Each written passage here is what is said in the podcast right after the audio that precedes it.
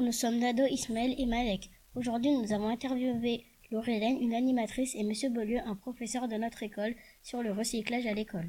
Que pensez-vous du recyclage?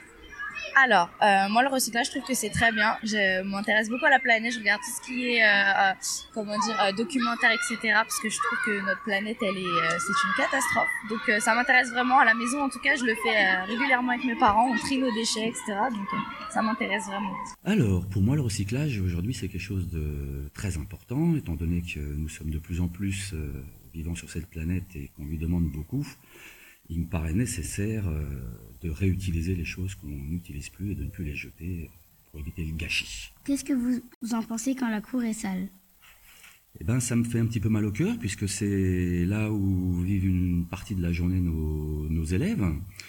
Euh, il me semblerait important qu'il y ait une prise de conscience euh, des élèves que c'est leur endroit où est-ce qu'ils vivent et que les papiers n'ont rien à faire par terre alors je trouve que la cour de récréation elle est souvent très très sale. Euh, malheureusement je sais pas si c'est dû aux enfants qui jettent par terre ou aux poubelles qui s'envolent, mais c'est vrai que c'est une catastrophe entre les chewing-gums par terre, les papiers qui volent tout le temps. C'est pas très propre. Hein. Pourriez-vous avoir une idée pour que la cour soit plus propre? Alors imposer c'est toujours difficile d'imposer, mais faire comprendre aux enfants que c'est important pour eux que ce soit propre serait déjà une bonne chose.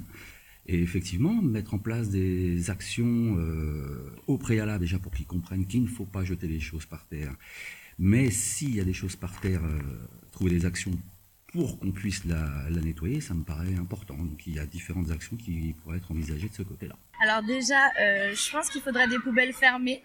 Ça serait très important. Un peu plus de poubelles aussi.